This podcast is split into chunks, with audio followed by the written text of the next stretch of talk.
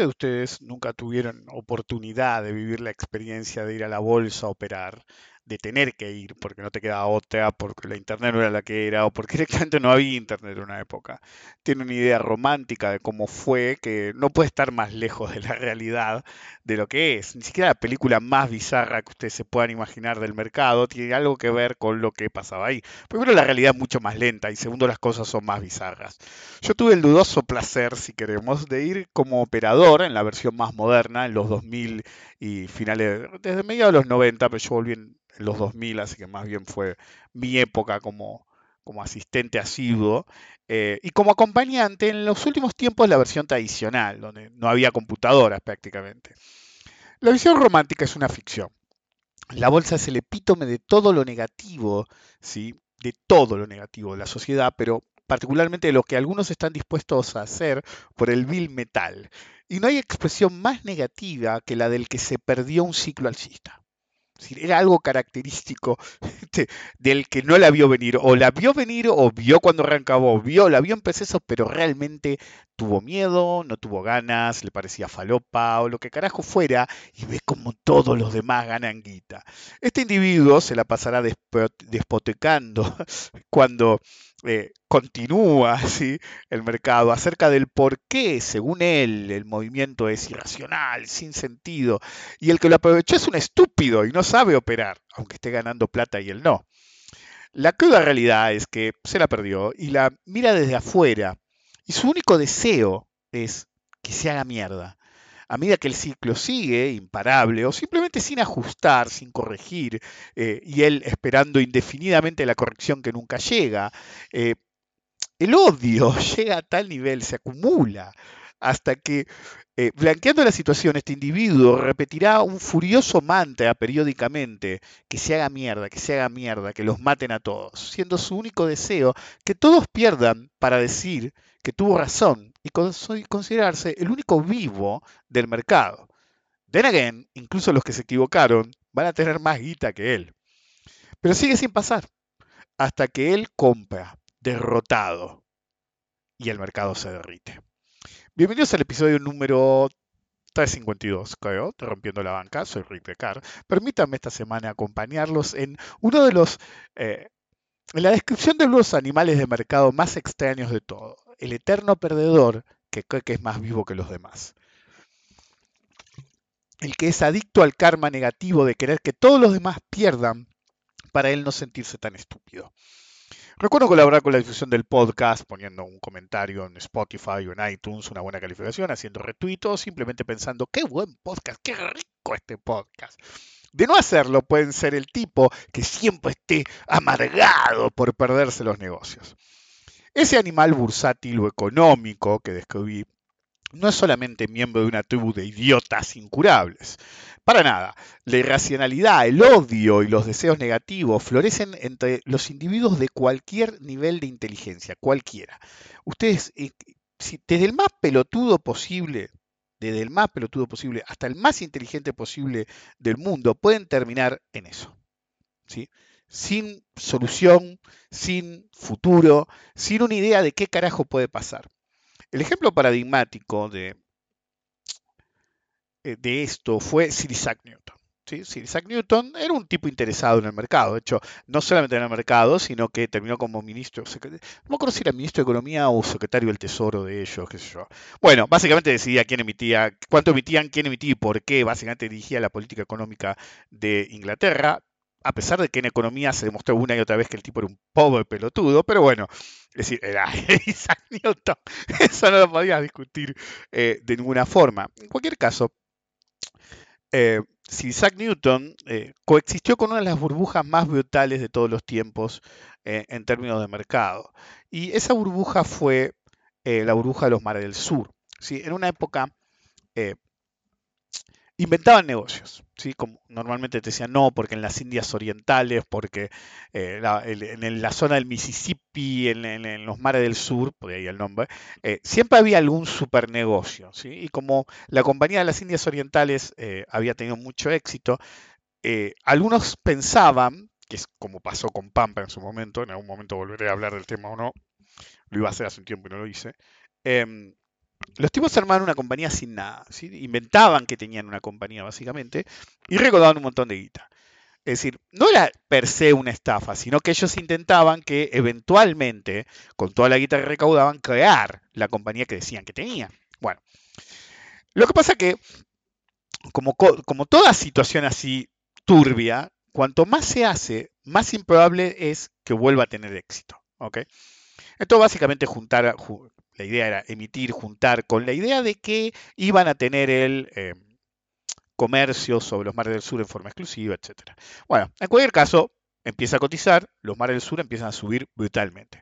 Algunos, ¿sí? Eh, más expectativas que, llamémoslo por algún, de algún modo, eh, análisis fundamental o fundamentos, compraron. ¿sí? Y realmente hubo una primera etapa de suba muy grande.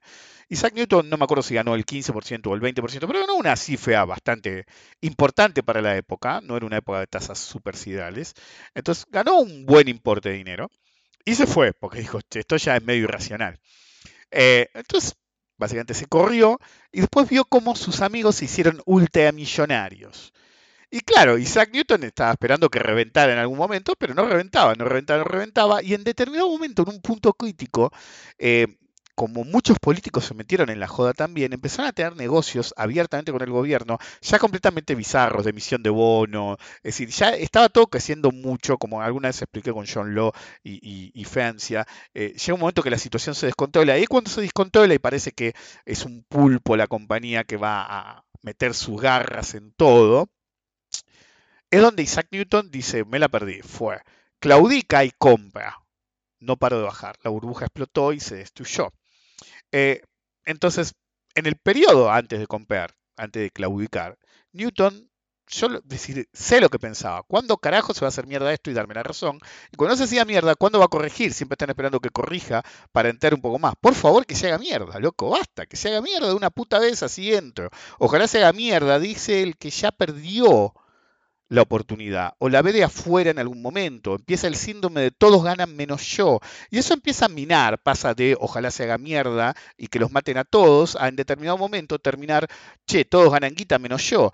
Y en determinado momento, es decir, es como una balanza en la cual de un lado está el ojalá los maten, ojalá que se haga mierda, yo tengo razón, y del otro lado está, che, todos ganan guita, soy un pelotudo. Entonces, la balanza está eh, inclinada hacia que tenés la razón y eventualmente, si tu mente eh, termina asignándole más, vía el la codicia por el bill metal, a tanto ganando menos yo, y ahí es donde compran, claudican, y como son los últimos tipos que comprarían, porque están tan negativos, que para ponerse positivo, lo realmente los tiene que pasar por arriba una vez, como que te pase por arriba un, eh, un tren de carga de 500 vagones, entonces cuando está por el vagón 400 dicen, fue, flaco, esto es para arriba, compran, y ahí se acaba el tren.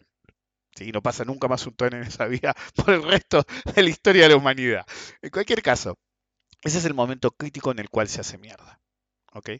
Eh, porque realmente eh, el verdadero problema subyacente a esa actitud es que es un deseo oscuro de que los demás pierdan, porque lo importante es que en determinado momento, si se la perdieron, que el otro pierda para señalarlo, para no ser el único perdedor, el único pelotudo. Entonces, es un problema crítico en, el mercado en el cual cuando las cosas no van como uno quiere o se la perdió, siempre se vuelve negativo porque quiere su oportunidad. Esa es la realidad. Si, si uno se mirara al espejo y dijera, ok, ¿qué, ¿qué estoy diciendo? Estoy diciendo me la perdí dice el tipo. Bueno, si fueran honestos con eso y buscaran una oportunidad, qué sé yo, no estarían tan emperrados en negativismo que hacen que se la sigan perdiendo y cuando claudican realmente los matan. Pero no los matan un poco, realmente los hacen mierda. Cuando a Newton le pasó, y no fue la primera vez que le pasó, eh, al primero que le pasó, perdón, eh, caracterizó eso, el epítome último del, del, problema de la psicología del todo inaplicado. Es decir, si vos perdés una oportunidad, va a haber otras. Pero lo que vos no tenés que hacer es decir, ojalá que el que sí la vio se joda, que termina perdiendo todo, que se haga mierda para que lo maten. Si el tipo la vio, no te hizo nada vos, vos no la viste, o vos no tuviste el valor de meter el trade, o los fondos necesarios para meter el trade, porque los habías asignado otra cosa. Entonces, esa visión negativa de ojalá los maten a todos, es karma negativo que nadie necesita. Es decir, realmente, si se la perdieron, esperen otra búsqueda, otro eh, escenario más positivo, pero no ese negativismo de ojalá que los maten a todos, porque el manta del ojalá que los maten a todos es el manta de un perdedor. Es un manta de una persona que realmente no ve el mercado o la economía o la vida como la debería ver y se pierde oportunidades. Entonces, como pueden ver, no es un concepto demasiado complejo para hablar de un podcast. El podcast podría terminar acá o en un par de minutos dando un par de ejemplos. Entonces, cuando uno no la ve, debería entender que si aunque sea, si la pregunta es por qué te la perdiste, si te la perdiste porque no la viste ni de casualidad y ya te pasó varias veces y te deberías dedicar a otra cosa. Ahora, puede ser que no tenías guita, que no tuviste ganas, que no tuviste valor, que no te interesaba el activo y después se voló. Y me acuerdo que una vez uno hablando del Bitcoin me dijo, con el Bitcoin en el máximo histórico. se me puso a discutir de por qué el Bitcoin era bueno y yo le dije, no, no es bueno. Entonces dice, yo pero igual lo que me dé plata. ¿ok? Y el tipo había empezado a invertir así un mes. Entonces, hoy, ese tipo obviamente no va a venir a decirme tenías razón, nunca lo hacen, eh, pero eh, hoy ese tipo realmente le hicieron el ojete, ¿ok? Hace rato le hicieron el ojete, se hicieron más que ahora, pero bueno, le hicieron el ojete. Entonces, yo siempre me caractericé por no arrepentirme de algo en el mercado. Si saben la cantidad de negocios que veo y me pierdo, si me pasa mucho porque si yo no quería operar eh, opciones en un mercado con poca profundidad como el argentino. Entonces, el 99% de las cosas que veo en opciones las dejo pasar. ¿ok? Y en algunos seminarios de opciones, como el que terminó hace poco, ven que les digo, es decir, no solo ven que les digo, por ejemplo, pasó esta vez y pasó la edición anterior, creo me hacían una pregunta, ponía los precios y encontraba 7 millones de combinaciones, bueno, no 7 millones, ¿no? Pero encontraba decenas de combinaciones y de qué hacer y qué sé yo, y, si pasaba tal cosa y si pasaba tal otra. En la edición anterior incluso continuaba, y básicamente fue un workshop aplicado, incluso más que esta edición de hace unos días, y, le decía cómo seguir la posición y cómo operarla. Entonces, yo veo decenas de cosas todo el tiempo, pero muchas decido dejarlas pasar por X razón, por ejemplo. En opciones no me convence la profundidad del mercado en Argentina. Ciertas cosas que se pueden hacer acá no se pueden hacer en Estados Unidos. Me da más guita operar futuros. Cuando querés operar más guita, tiene más sentido hacerlo en acciones o bonos, en particular bonos. Entonces, cada cosa que yo veo no necesariamente es algo en lo que yo voy a ejecutar. Le voy a dar un ejemplo. Hace poco yo ya sabía, es decir, no siempre hago arbitrajes de cartera de bonos, pero en la gente que estaba quería ver si era factible ¿sí? hacerlo. Tuve 20 minutos. Entonces no era factible. y, podría seguir ahí, pero me di cuenta que lo más probable que era un disclaimer pedorro en la plataforma y encontré la otra forma, que yo sabía que había un par, eh, otra forma de meter la operación para que me saltara el disclaimer, ni bien me el disclaimer, se hizo. Pero el proceso, abrí otra cuenta y descubrí que no era tiempo real, como me decían, y veía una ficción, porque si no miraba en, en datos por mi cuenta, me había confiado, porque normalmente operaba lo más líquido, entonces se movía. Eh, y descubrí que los precios estaban muy desfasados en el tiempo y por eso la otra vez no se me había hecho otro arbitraje que había intentado hacer. Entonces, hay muchas cosas que veo como arbitrajes y la realidad es, por ahí no lo considero, por ejemplo, el arbitraje que hice el otro día. Al día siguiente podía volver a darlo vuelta, pero no era tanta la diferencia. ¿Ok? Entonces, me convenía esperar o quedarme en el otro activo que es más líquido. Entonces, hay muchas cosas que veo y no hago. No hago por falta de tiempo, no hago por falta de ganas, no hago porque estoy atendiendo otro activo, ¿sí? Que por ahí me es más redituable o requiere menos esfuerzo. Entonces, oportunidades hay centenares. Si ustedes no son capaces de ver a medida que pasa el tiempo, cada vez más oportunidades por todos lados en el mercado, algunas van a ser buenas, otras muy buenas, algunas mediocres y otras malas, em, realmente deberían dedicarse a otra cosa. Uno tiene que evolucionar. Si no evoluciona y se queda como los lados, que oh, cable, oh, cable, volvió el carry, volvió el carry. Si, si vos conoces un tipo de mercado, o vos mismo sos un tipo de mercado, que repite una y otra y otra vez la misma idea, realmente no sos un buen operador y nunca vas a ser un buen operador. La flexibilidad es clave en la aplicación de la teoría a la operatoria en el mercado. Entonces, ¿a qué voy? Oportunidades hay por todos lados. ¿Por qué no la tomás? Es otro factor. Ahora, si vos no la viste o no la quisiste tomar, empezar después, ojalá se haga mierda, es ridículo. Por ejemplo, el otro día, creo que en, Twitter me pasó, creo que fue una chica, no estoy seguro, pero alguien, eh, creo que fue una chica, me dijo, eh, ah, ojalá que volviera a Galicia, supongo que la DR, por el precio que me dijo, a nueve y medio para llevármela toda. Boludo, no estaba tan lejos nueve y medio. Es como le dije yo, si, vas a soñar algo que te parece inalcanzable, ¿sí? desea, como yo, que vuelva a Galicia a un dólar. ¿sí? Hace 20 años, el día que valía un dólar, llegó a valer menos de un dólar, y estaba a punto de ser deslistada del Nasdaq y ser tirada en el pin sheet, y de ahí no hay regreso, hermano. ¿eh? Entonces, los que como yo compramos en ese momento, Vimos el negocio, pero también era una apuesta dificilísima contra el mercado, porque era el momento más álgido de la crisis argentina en términos bursátiles. Y Galicia estuvo a nada de ser eh, eh, deslistada al Nasdaq. Y después trata de que te deslisten de nuevo, hermano.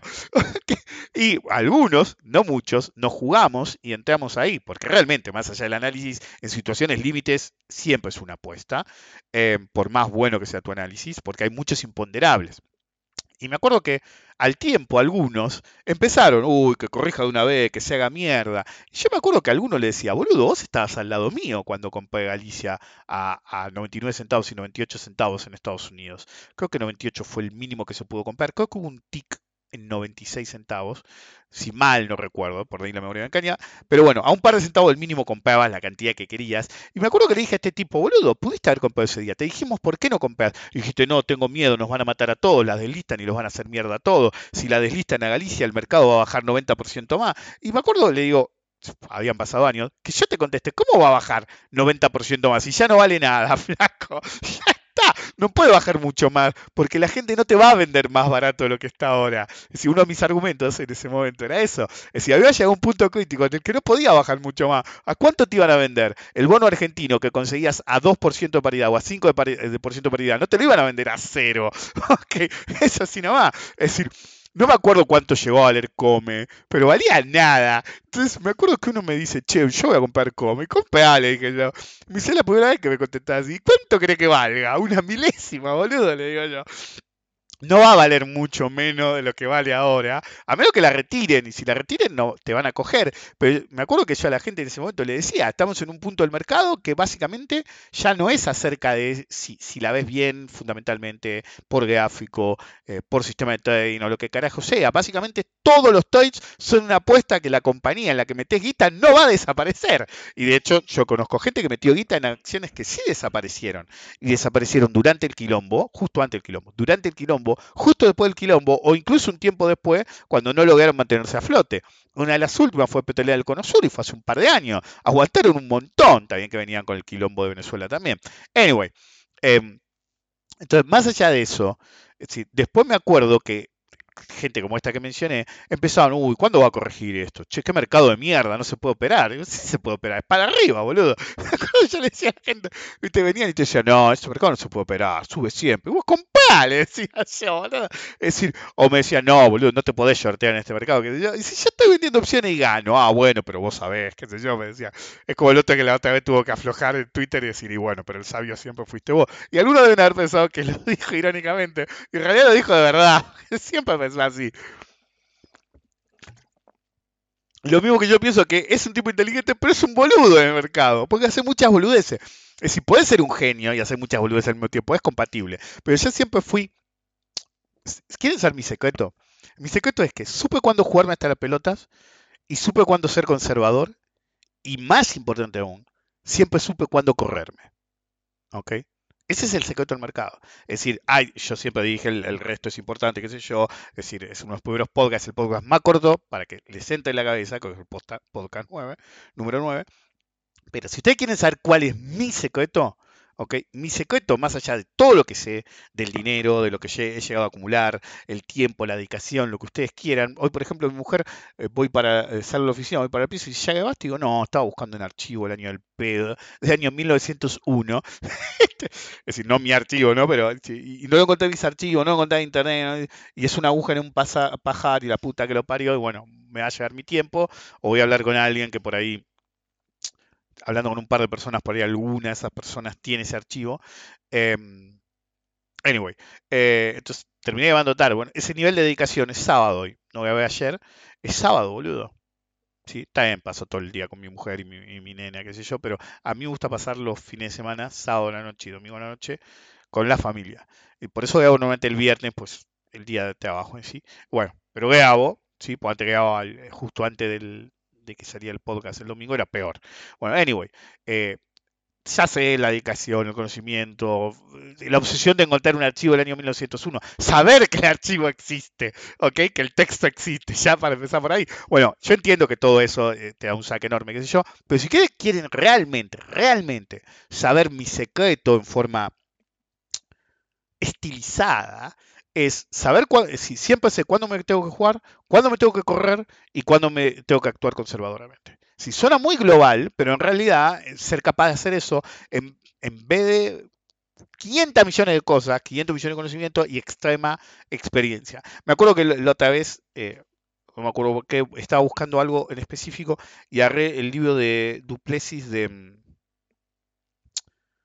de punto y figura porque quería ver algo concreto, ¿sí? de, histórico ¿no? de la técnica, eh, y sabía que él era el que lo había hecho, y mm, lo conté enseguida, pero buscando al principio el libro, que yo sabía que era por el principio lo que quería encontrar, em, me había olvidado, es como el efecto 12 monos, que en un momento pone por qué yo debería estar escribiendo este libro si no tengo tanta experiencia, solamente estoy en esto hace 25 años, dice el tipo.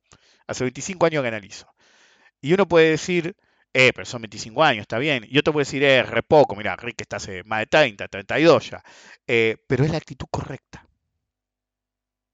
No importa si es buen operador, mal operador, es la actitud correcta. ¿Ok? Entonces, no el negativismo de compararse negativamente con el otro, sino siempre competir con uno mismo. ¿Ok? El, el, eh, el problema es que esto no lo van a ver solamente en el mercado. En algunos países no es tan relevante, pero en países como el nuestro, como Argentina, es en extremo relevante y no solamente aplica al mercado, sino que aplica en particular a la economía. ¿sí? Aplica en todos los eh, escenarios, pero en particular a la economía. es, es como frustrante incluso. ¿sí? Eh, yo me acuerdo, por ejemplo, el deseo oscuro de que la economía se haga mierda es ubicuo. ¿sí? Cuando Macri ganó, ¿sí? un sorete que los que son de afuera no van a ser de qué es, un cómico llamado Brieva, un sorete, básicamente, dijo, y, me acuerdo textual, dijo, quiero que los argentinos les vaya mal, o, dijo que quiero que se caguen de hambre, que revuelvan la bolsa de basura para comer. Es decir, lo único importante para este sorete, para estas láqueas, es tener la razón, validarse, que les explote a ellos eh, esta vez, te dicen los que ahora son oposición. Es decir, Boyeva está al lado de los ultra acá, los peronchos, esos socialistas, populistas, desagradables. Bueno, del otro lado, ¿sí? del lado decente, están todos. Es decir, cuando el lado decente escuchó lo que dijo Boyeva, ¡qué horror! Estos peronchos, estos negros de mierda. Bueno, pero del otro lado no tiene una posición constructiva. ¿ok? Por ejemplo, es decir, eh, hoy te dicen, quiero que, los haga, que se haga mierda de una vez, que esta vez les explote a ellos, esta vez, que les explote a ellos, te dicen. Esta vez. Siempre nos explota a nosotros. Nosotros, los ciudadanos de a pie. Estas láqueas incluidas, ¿ok? Pero no lo entienden, solamente quieren tener razón. Es decir, tenemos un político de ultraderecha, aunque él cree que es de ultraderecha. Es decir, lo peor de, de mi ley es que él no entiende que es comunista. Yo sé que algunos no van a entender lo que digo ni por qué y no me voy a explayar. Lo que no entiende mi ley es que es comunista. Es un tipo de comunismo específico en el cual eh, deberíamos llamarlo de otro modo porque es acerca de la empresa, ¿ok? Pero sigue siendo un comunismo, ¿ok?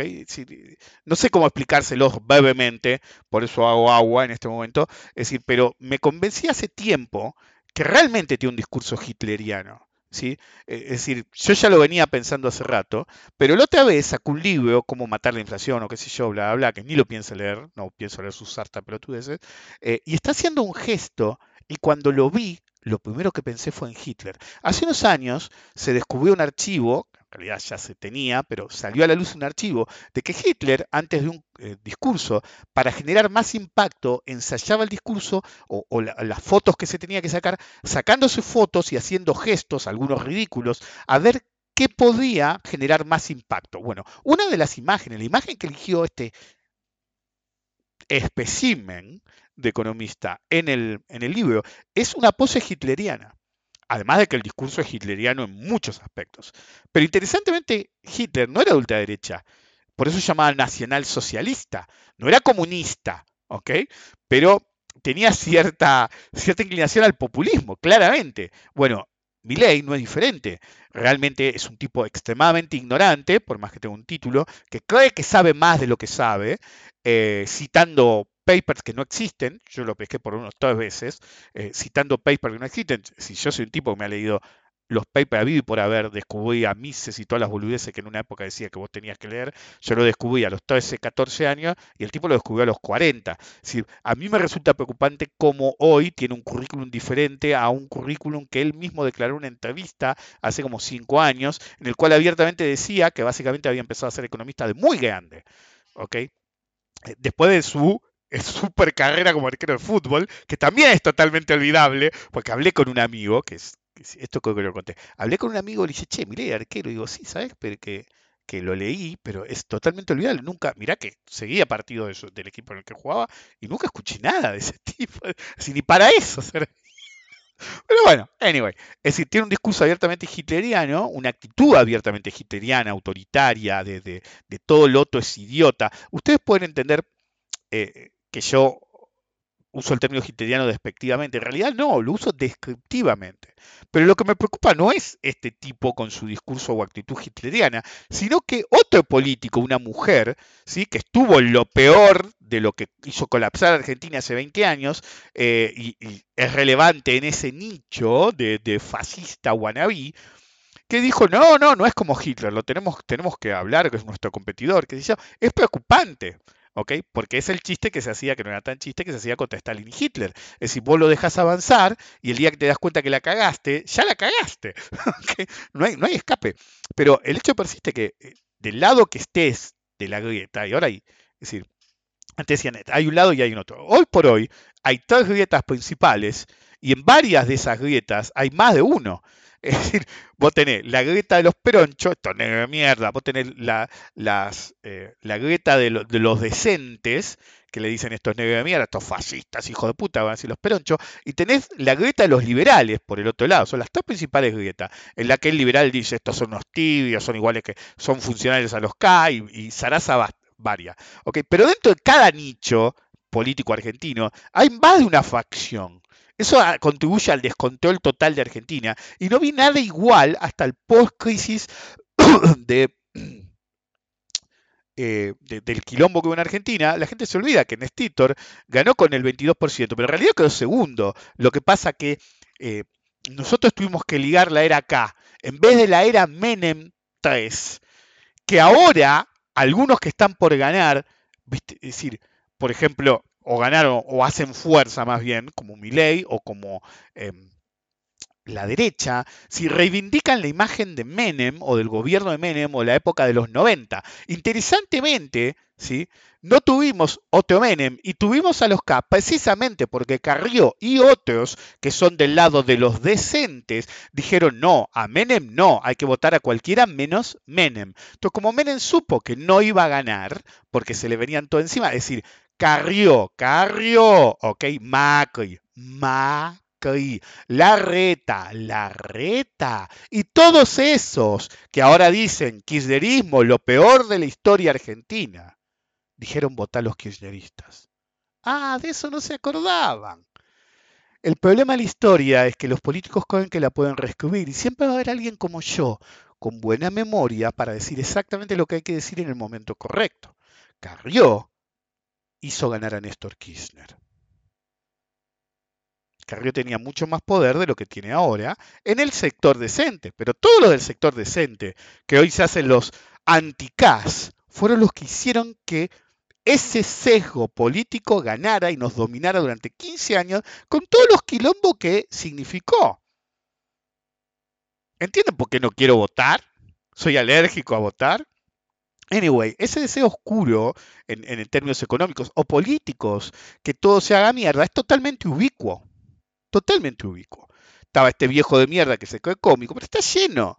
Todos quieren que le reviente a otro, porque si le revienta a otro, después tenés más grados de libertad de hacer lo que carajos quieras y nadie te va a discutir nada, porque es todo un quilombo.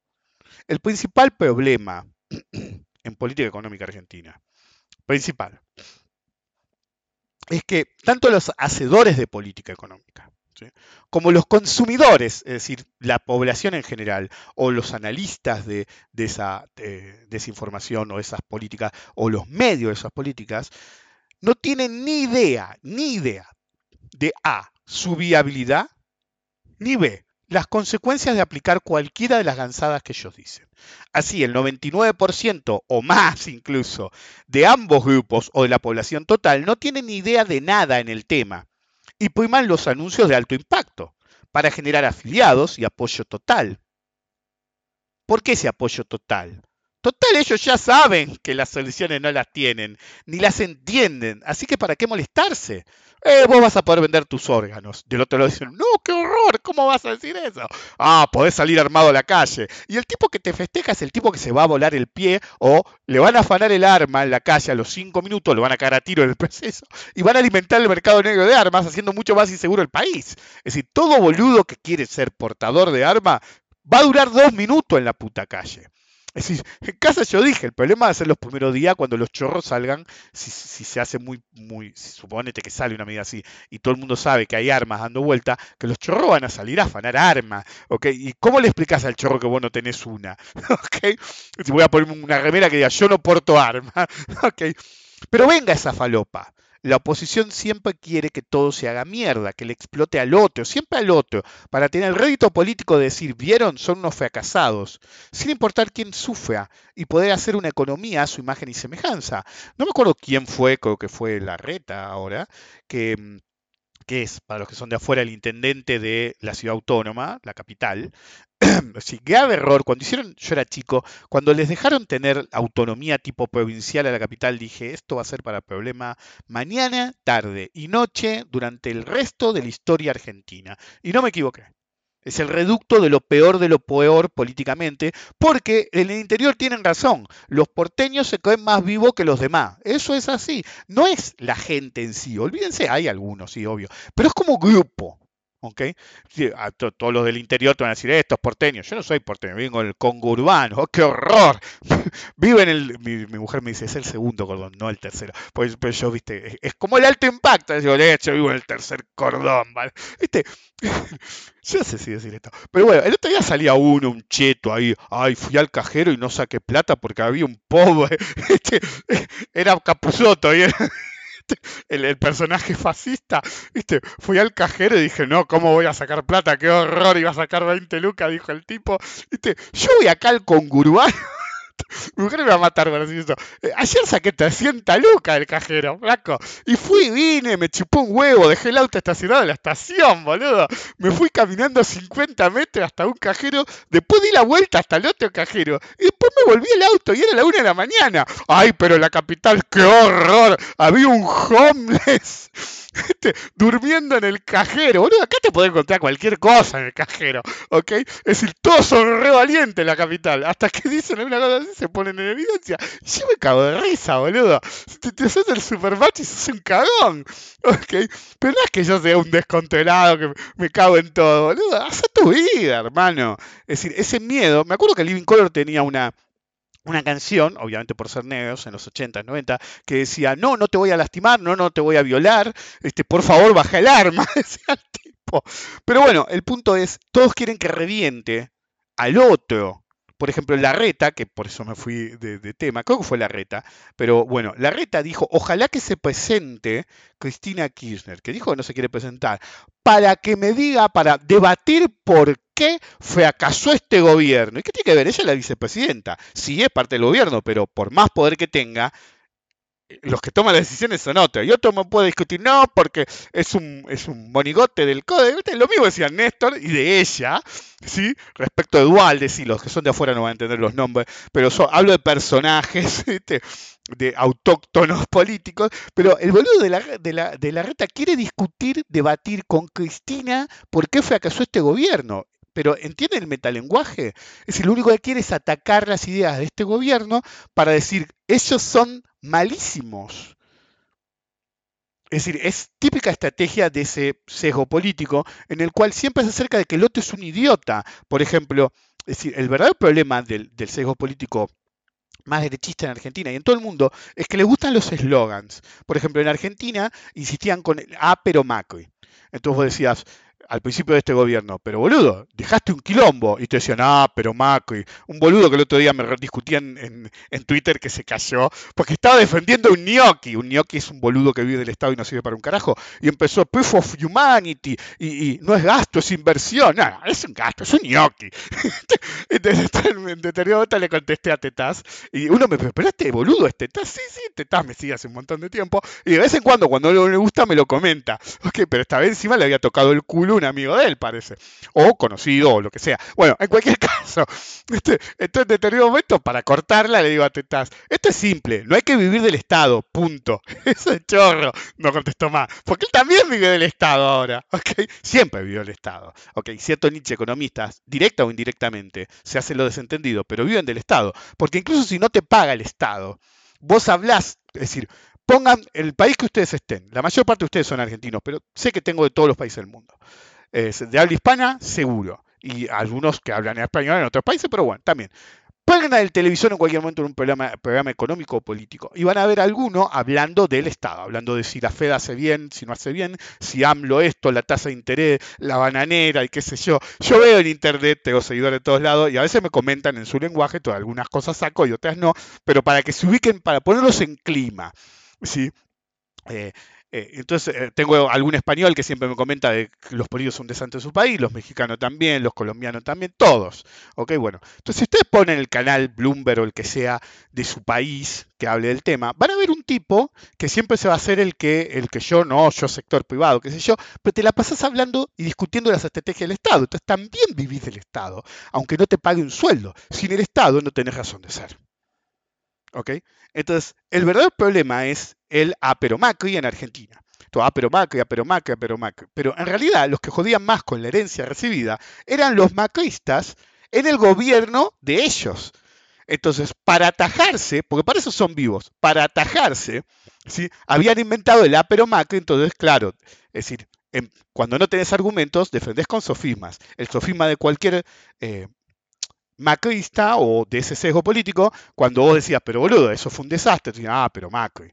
Es decir, como un mantra en el cual no necesito discutir más porque, ay, no, estás completamente desautorizado porque siempre la herencia recibida. Pero ellos hacían lo mismo, ¿ok? Me acuerdo cuando los K no vuelven más, decía. Un desastre. Ganaron de nuevo porque fueron un desastre como gobierno ellos. Pero bueno, los K fueron más vivos. Inventaron algo que se llamaba el manual de micromilitancia. Eran más vivos. ¿Por qué? ¿Qué, ¿A qué se acerca de este podcast? Este podcast es acerca de la importancia de no ser negativo. El problema de ser negativo es que siempre hablas despectivamente del otro. Entonces, el problema es que vos necesitas que el otro también te vote en economía o crea en tu política económica. Entonces, si simplemente lo atacas constantemente, no va a funcionar. Los peronistas son más vivos. ¿Qué decía el manual del microhabilitante? El manual del microhabilitante no te decía anda al choque. Te hacía una pregunta muy simple. Sí, una de las preguntas más hermosas que vi en marketing, llamémoslo político. En cualquier discusión con uno de la oposición, vos le tenías que preguntar, ¿pero con quién estabas mejor? ¿Con Cristina o con Macri? Y todos habían estado mejor con Cristina. Entonces, a menos que mintieras, no podías contestar otra cosa. Al principio del gobierno de Macri, me acuerdo de un pelotudo, ayer no se acordaba mi mujer, cada tanto nos acordábamos del pelotudo, había habido un tarifazo. Y entonces, en una discusión de Twitter, un tipo se me mete, empieza a discutir, qué sé yo, y le digo, pero boludo, te hicieron el culo con los aumentos. Yo voté esto. ¿Qué? ¿Votaste que te hicieran el culo con los aumentos? Sí, porque la energía se la paga. Anda a lavarte el culo. Ustedes creen realmente. ¿Por qué no agarran los balances de Pampa Energía y todos los demás? Y se fijan, si ganaban o perdían guita, eh, me pueden decir que los subsidios, lo que sea, lo que ustedes quieran, pero los subsidios no se los sacaron y encima le dieron un tarifazo. Entonces, vayan y fíjense si la compañía perdía guita. Ahora, comparen, durante el gobierno que se suponía que había, no pagabas lo que valía la energía, comparen con los precios que se pagan. La energía en el exterior sí es muy superior, pero ¿cuánto ganan las compañías que se dedican a ese negocio? Entonces ustedes van a ver que países como Argentina, incluso en épocas de baja inflación, tienen una tasa de retorno en el capital mucho más grande.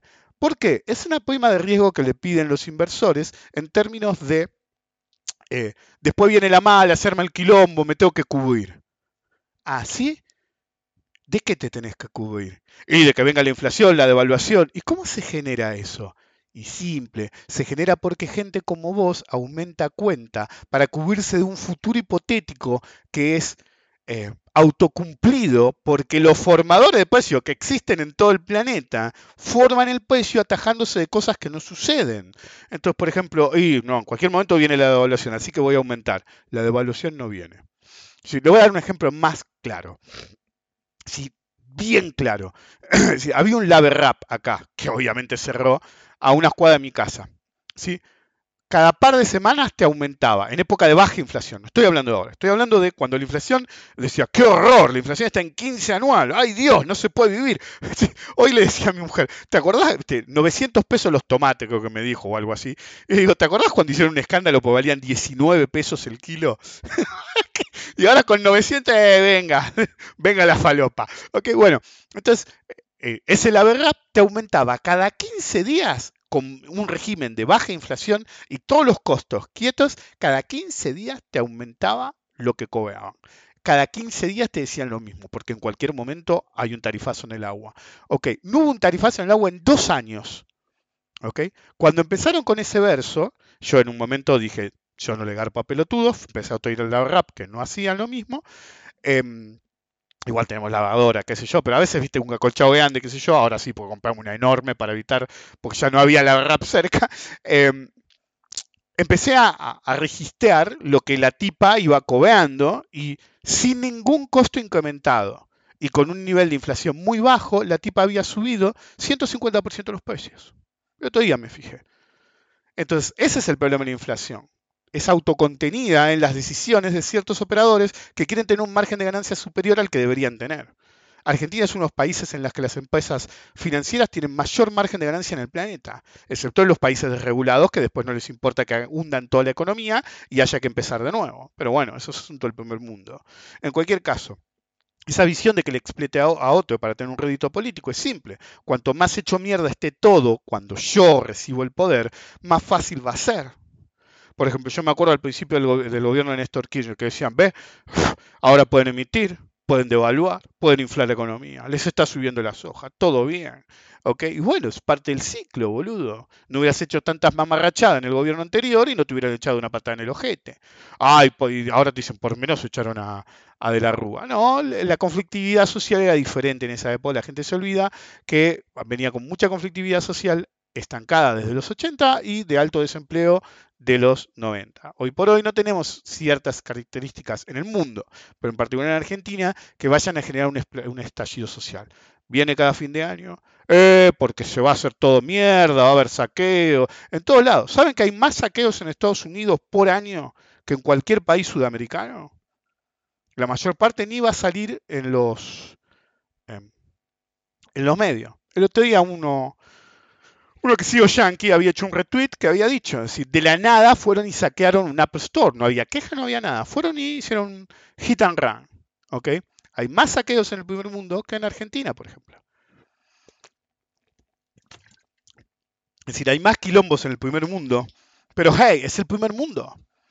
Todos quieren estar ahí, excepto lo del primer mundo. Entonces, empezar de cero es la idea de tener muchos grados de libertad en tomar decisiones y poder hacer una economía a la imagen y semejanza del partido político de turno, porque realmente está todo prendido fuego y me van a dejar hacer cualquier cosa. Pero el gran colapso y el reset solo funcionaría con un bajo nivel de actividad previo, con un bajo nivel de emisión, con un bajo nivel de inflación, con un tipo de cambio atrasado. Ninguna de esas condiciones se da actualmente. La Argentina actual no tiene ninguna de esas condiciones. Si vos generás un colapso total inducido o que se dé con un nivel de, de, tipo de cambio atrasado como está el actual, y un tipo de, eh, el nivel de inflación que tiene ahora, el déficit, todos los desarrollos económicos que tiene ahora, vos no podés generar un reset. El, el, reset fue posible en los 90 porque hubo 10 años de ajuste que permitieron que cuando hiciera reset fuera todo para arriba. Me acuerdo que cuando empezó el gobierno de Néstor K, vi toda la situación y hablaba con un amigo, Orlando, y le decía, me acuerdo patente, creo que lo mencioné alguna vez. Estábamos ahí en las reutas de la bolsa, ya se habían ido todos, eran como las 8 de la noche. Y le digo, mira, era el 2005. No sé cómo podrían cagar esto. Es decir, tenemos todo a favor para tener suficiente tiempo como para generar una matriz industrial nueva, completamente diferente, que para cuando la puedan cagar, ya no la puedan cagar. Es decir, no veo cómo podrían cagar esto.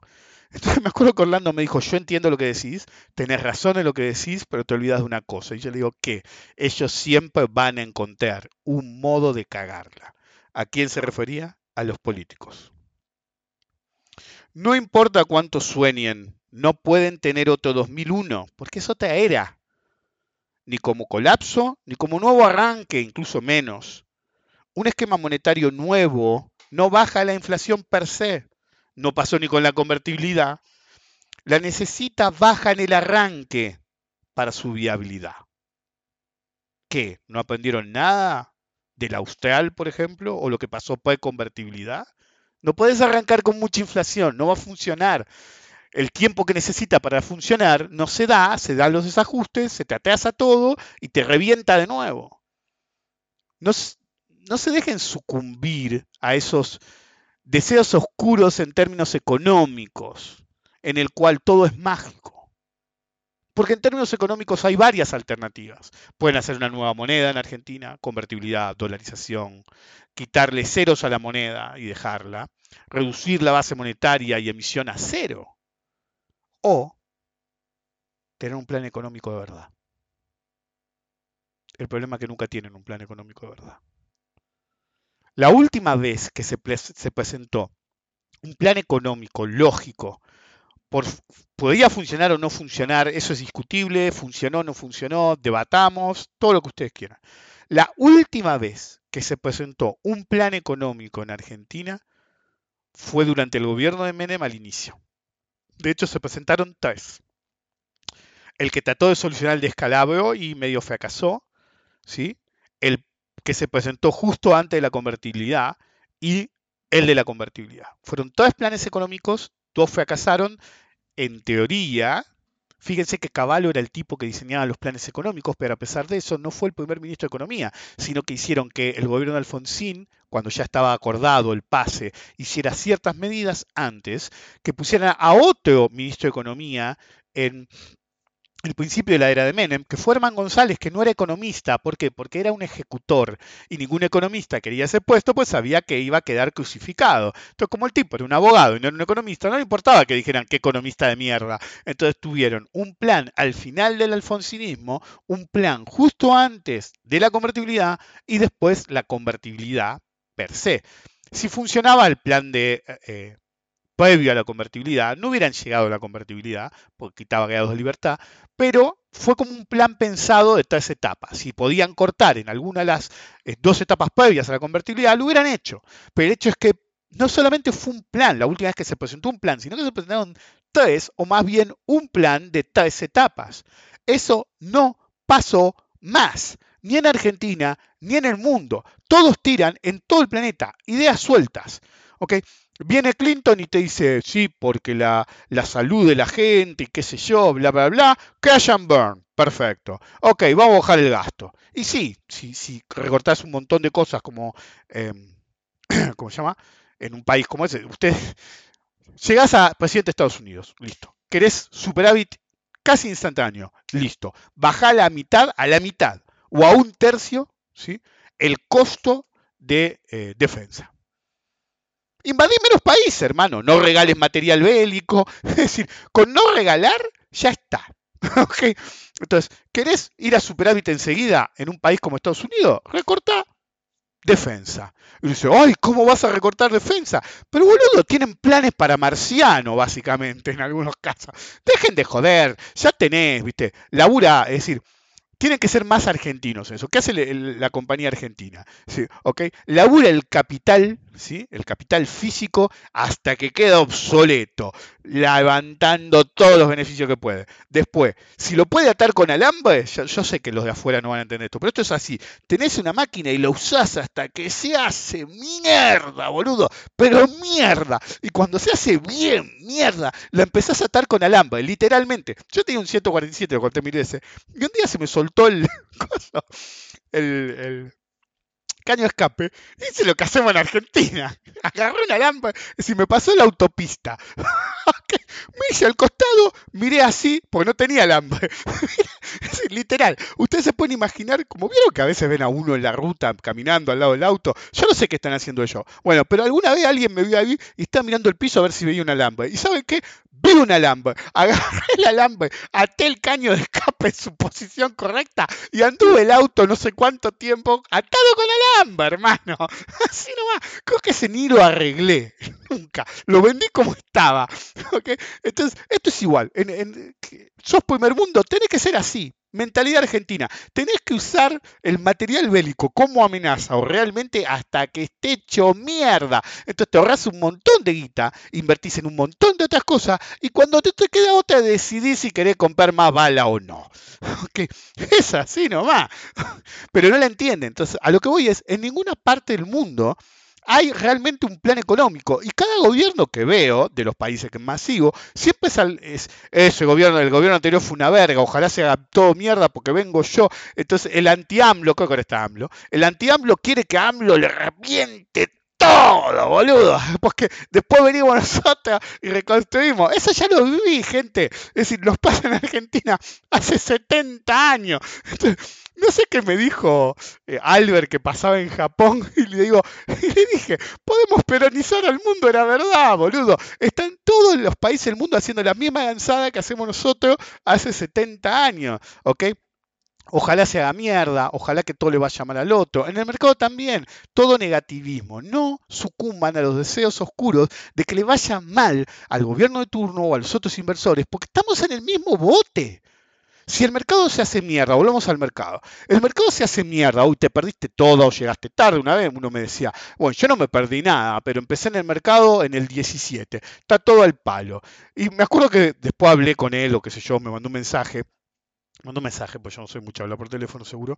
Em, me dice, ¿y compraste lo mínimo de la pandemia? Y no, porque se estaba haciendo todo mierda. Rompía las bolas que quería que se hiciera todo mierda. Ahora, cuando viene un cash mayor, el mercado se hace goma, ¿ok?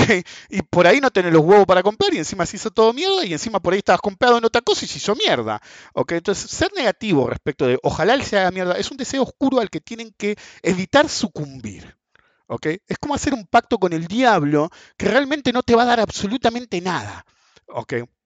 En la historia supuesta de los pactos con el diablo. Si yo hago un pacto con el diablo, le diría, dame unos días y pienso bien lo que quiero, pero algo que sea realmente útil, ¿ok? Es decir, me acuerdo de un capítulo de los expedientes X que no era el diablo, era una genia, ¿ok? y, este, vienen Mulder y Scully a investigar por qué, que un tipo era invisible, estaba muerto y era invisible. Entonces, el tipo era medio pelotudo y pedía cualquier pelotudez. Entonces, la genia le decía, ¿estás seguro que no querés que tu hermano vuelva a caminar? No, no, quiero ser invisible. Decía el tipo, ¿seguro? Sí, seguro, le decía tipo. Este, entonces Mulder, que era más vivo, un día dice, quiero que haya paz en el mundo. Si mal no recuerdo, vi el capítulo, la única vez que lo dieron, lo vi una vez. Tengo que apelar a la memoria. Okay, y entonces Onda dice, quiero paz en el mundo. Mulder sale, que era parte del trailer de la semana. Sale y no hay nadie. Y se desapareció todo el mundo. Entonces dice, dale vuelta para atrás, por favor. Y te lo da vuelta para atrás, te queda un deseo. Y Mulder, que era vivo, ¿qué hizo? Le dio la libertad al genio, digamos. Entonces el genio, la genia, empezaba a vivir como una persona normal. Eh, porque la genia contaba que ella también había elegido mal ¿sí? y había pedido el poder del genio, entonces el genio había agarrado y le había dado, que yo en el siglo XV, el poder de la mina, que era una maldición. Ok, anyway, es como el, hay que tener memoria para las cosas. Bueno, a mi mujer me dice, eh, eh, mi primo Vini, y le empiezo a decir partes de la película, qué sé yo, bla, bla, ya la había visto ella. Y ella dice, ¿cuántas veces viste la película? No sé, dos veces la había visto, ¿te acordás de todo? Y porque me causó gracia. Bueno, anyway, es decir, hay que tratar de no sucumbir al, negativismo de querer que a todos los demás le vaya mal para decir, uy, vieron, yo zafé, o para tener una oportunidad que se nos perdió. Porque sucumbir a eso, en realidad, los pone en una mala estrella, en la cual el tipo que pide eso en el mercado, cuando se le da, no se anima. ¿okay? Y como no se anima, no lo va a hacer. Y en política, decir, ojalá se le haga mierda, que les explote a ellos, yo, vivimos en el mismo país, vivimos en el mismo mundo. Si se hace todo mierda, va a haber consecuencias negativas para todos, excepto para los políticos, como siempre, porque ellos siempre zafan o muerden. Por ejemplo, Lo voy a repetir una vez más, lo dije mil veces, los, que son de afuera deben estar aburridos. Hoy por hoy, en la carrera presidencial, hay un tipo que se llama Larreta, que en los 90, ¿cómo fue en los 90? Laburaba, no me acuerdo el año, laburaba en PAMI, ¿sí? Y le debían una fortuna a Favaloro, uno de los médicos más brillantes de la historia de la humanidad, ¿ok?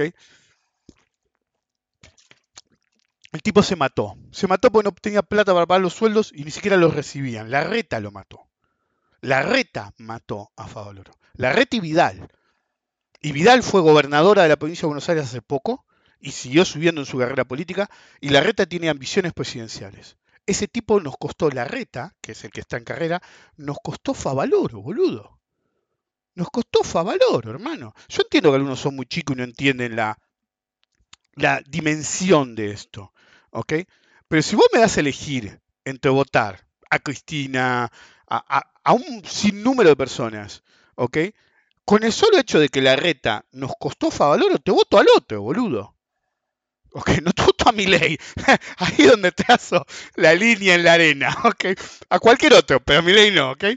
es decir, yo tuve encuentros con mi ley en Twitter y sé que el tipo no es lo que vende. El tipo no puede mantener una discusión con un economista que sepa de qué habla. Es decir, el tipo no me pudo mantener una discusión básica sobre inflación. Básica. Un tipo de discusión que algunos de ustedes podrían haber hecho un mejor papel. Entonces el tipo sabe venderse. Es lo que hace la derecha. La derecha sabe venderse. Pero una vez, hace muchos años, me dijeron en Estados Unidos que el verdadero problema del político es precisamente ese. El que llega tiene experiencia en ganar elecciones no en dirigir un país o en cumplir un puesto político, sino en ganar elecciones. Y eso no tiene utilidad alguna, excepto para ganar la elección. No sucumba al deseo oscuro de querer que al otro le vaya mal, ya sea en la vida real o en el mercado. Es mal karma. Y recuerden siempre, si bien no se habla casi nada de eso, porque la, otra vez se lo explicaba a mi mujer y me decía, pero el karma es como una rueda. Sí, sí, vos tenés el karma de es decir, lo que haces lo pagás bueno o malo, pero en términos agregados está la rueda positiva del karma y la rueda negativa del karma, el ciclo de construcción y el ciclo de destrucción. De hecho, al final de todo, porque son ciclos en, esa filosofía, se destruye todo para volverlo a Beama y que arranque de nuevo. Kalkin es el encargado, un dios futuro, ¿sí? representado tipo la muerte, destruye todo es decir, en la rueda del karma negativo, lo manda a Beama y Beama arranca la rueda del karma una vez más. Entonces, en realidad hay una rueda del karma positiva y una rueda del karma negativa, siendo la negativa algo muy puntual en un periodo de tiempo corto en el cual se destruye todo para volver a arrancar. No hay que pedir que venga la destrucción de todo, porque cuando vuelve a arrancar, no necesariamente estás en el club ganador, por ahí quedaste en el perdedor. Nos vemos en la próxima.